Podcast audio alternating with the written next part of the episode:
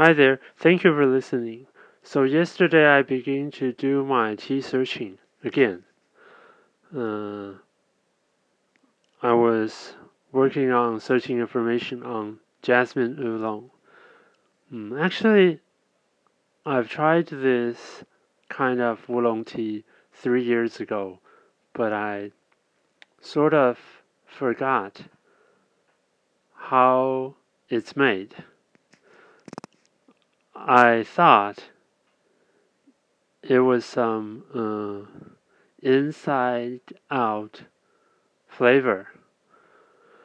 Well, I was wrong. Actually, it's somewhat like the Western flavored tea. It uses jasmine flowers to smoke the oolong tea tree leaves. And then it becomes the so called jasmine oolong.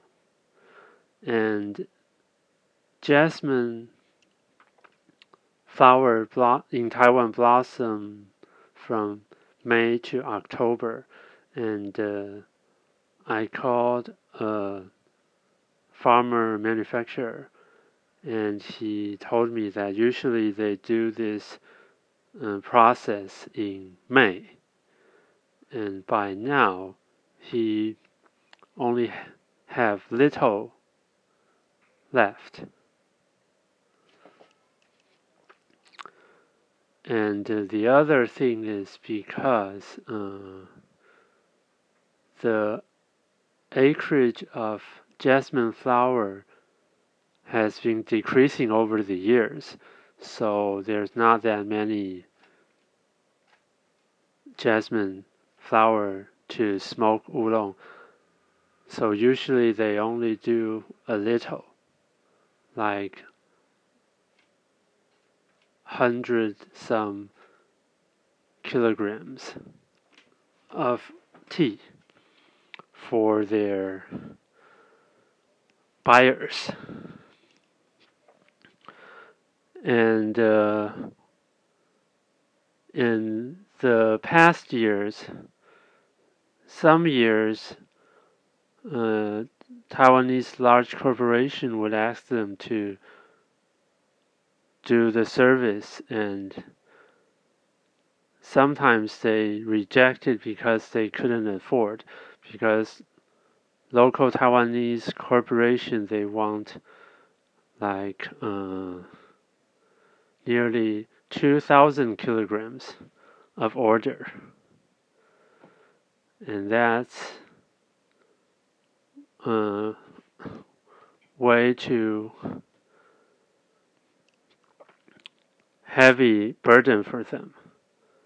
And so, uh, if under these circumstances, I think uh, they wouldn't be interested in selling this to foreign buyers because just too much trouble and usually foreign buyers would like a certain amount of quantity.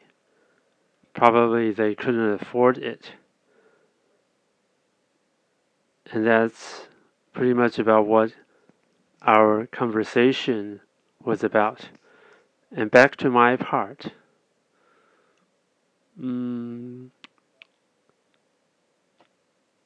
like I just said, I tasted it, this jasmine oolong before, but I soon uh, forgot about this because uh, I consider it as a flavored tea, and flavored tea is not our strong ability. And uh, besides because of the little quantity it's really not that easy to put it into market and compete with all those imported flavored teas. So this wasn't in my mind after I tried it. But since someone abroad asking me about this, I must go over it and then make a short report and describe the situation to this person. But anyway, uh, if in the future you're coming to Taiwan for a trip, it's really nice to try this jasmine oolong because it's similar but not exactly the same way like Western flavored teas. That's about it for today. Have a nice day.